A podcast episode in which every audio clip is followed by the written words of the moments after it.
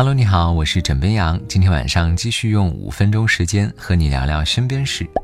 近几年，大闸蟹泛滥成灾，吓疯西方人民，中国网友隔空眼馋、泪洒餐桌的新闻不绝于耳。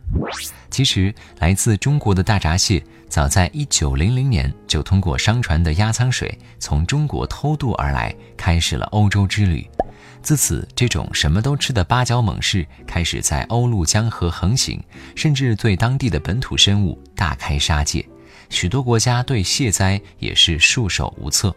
在这个时候，有人终于想通了，准备接纳中国网友的建议，考虑把这些大闸蟹运到中国送上餐桌。而这个国家就是比利时。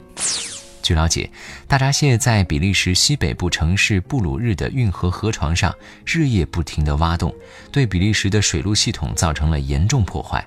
本来这些大闸蟹被捕捞上来之后呢，会被直接杀死，磨成鱼的饲料。可是近年来，随着数量逐渐的增加，处理成本也大幅增加。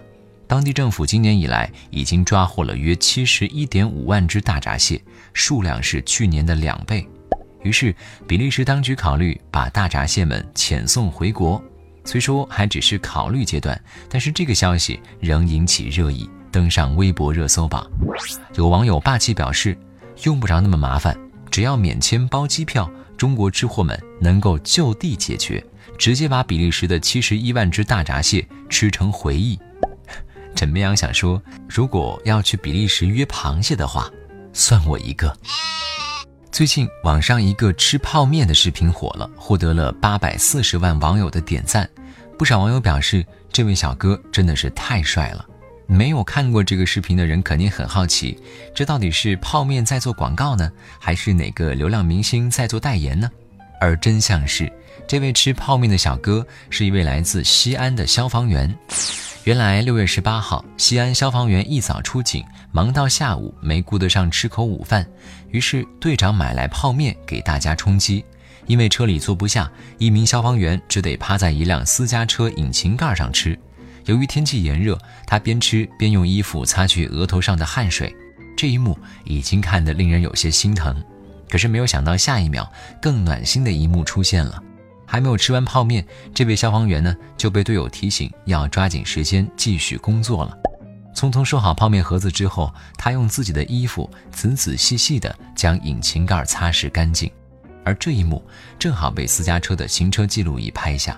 这一随手举动让万千网友走心了。许多人表示见识到什么叫细节见人品。还有网友说，在外面他们是救人于水火的英雄，在家里。